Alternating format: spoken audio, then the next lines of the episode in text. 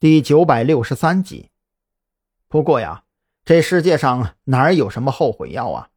既然事情已经到了这一步，张扬也只能硬着头皮找到赵军，将刚才白若萱传递给自己的消息一五一十说了出来。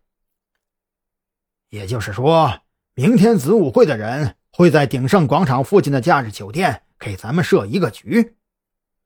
赵军的面色相当难看。明天是去呢，还是不去呢？去的话，那岂不就是明知山有虎，偏向虎山行了？明天我带昊天先过去。赵队，你跟特警、武警的同志们，等我们进去之后，开始疏散群众，最好能在不惊动子午会的前提下，将夏日酒店给包围起来。抓捕行动开始之前，必须把白若萱给捞出来。张扬咬牙做出决定，不管怎么说。白若萱之所以被盯上，一部分原因是因为白家在山南市的生意，可不能否认的另外一部分原因，甚至可以说另外一多半原因，就是因为白若萱和自己和蓝雨桐等人相熟识。经过激烈讨论之后，在张扬的一再坚持下，抓捕行动的临时指挥部决定给张扬留出来一个小时的时间。一个小时之后。不管结果如何，抓捕行动立刻开始。虽然张扬不认为一个小时的时间足够救出白若萱，可是有这一个小时总比没有强吧。所以在得到指挥部的许可之后，他连夜带着郑浩天和一名山南市本地的刑警赶到了鼎盛广场附近踩点。按照张扬的计划，先让那名刑警冒充片警。赶往那家假日酒店调查身份证登记信息，看看白若萱有没有在这家酒店入住。如果她住在酒店，那就简单多了，惹毛了直接破门而入，把人绑走。毕竟抓捕行动已经准备就绪，提前没有丝毫难度，反而延后会造成子午会成员闻风而逃的可能。抵达假日酒店门口之后，张扬待在车里。郑浩天和那个刑警一起下车，来到酒店前台，开始调查身份登记信息。十多分钟之后，二人失望地走了出来。从前天到明天的预定名单里，均没有发现白若萱以及和白若萱相似的人员。看来他们没有住在酒店里，那就按照 B 计划来。张扬斩钉截铁地做出了决定。B 计划其实比 A 计划更简单，那就是守株待兔。既然白若萱没有住在这家酒店，那么明天下午三点，他很有可能会被子午会的人带来酒店一起布局。毕竟，白若萱作为引诱自己上钩的重要鱼饵之一，子午会的人肯定会把他亮出来。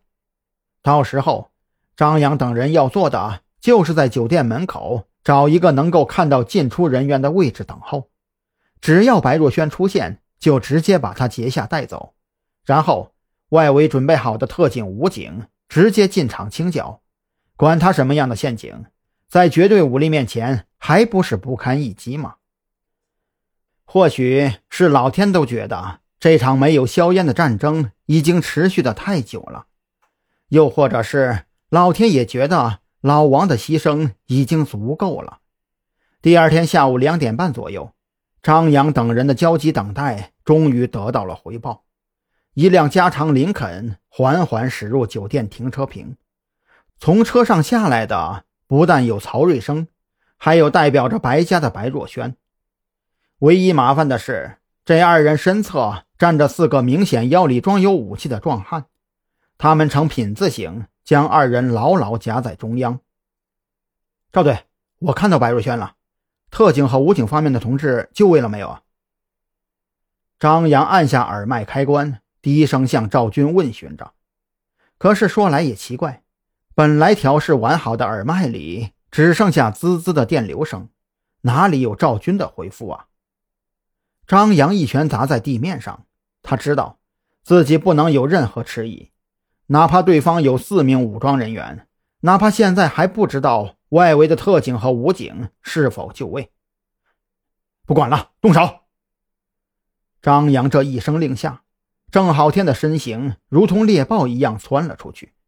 那名随行的刑警也不甘示弱，不由分说的抬手举枪，连连扣动扳机，和张扬一起组成了交叉火力网，将几名随车的武装人员压制在林肯车的侧面，抬不起头来。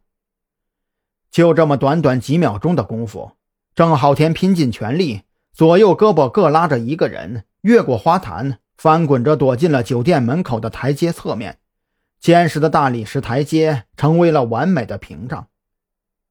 枪声惊动了酒店里的子午会成员，他们纷纷掏出武器，准备加入战团。可就在这时，低沉的发动机轰鸣声由远及近，全副武装的特警武警乘车赶到，在自动步枪和催泪弹的双重攻势下。这帮家伙的抵抗意志被迅速瓦解，抓捕行动也正式拉开帷幕。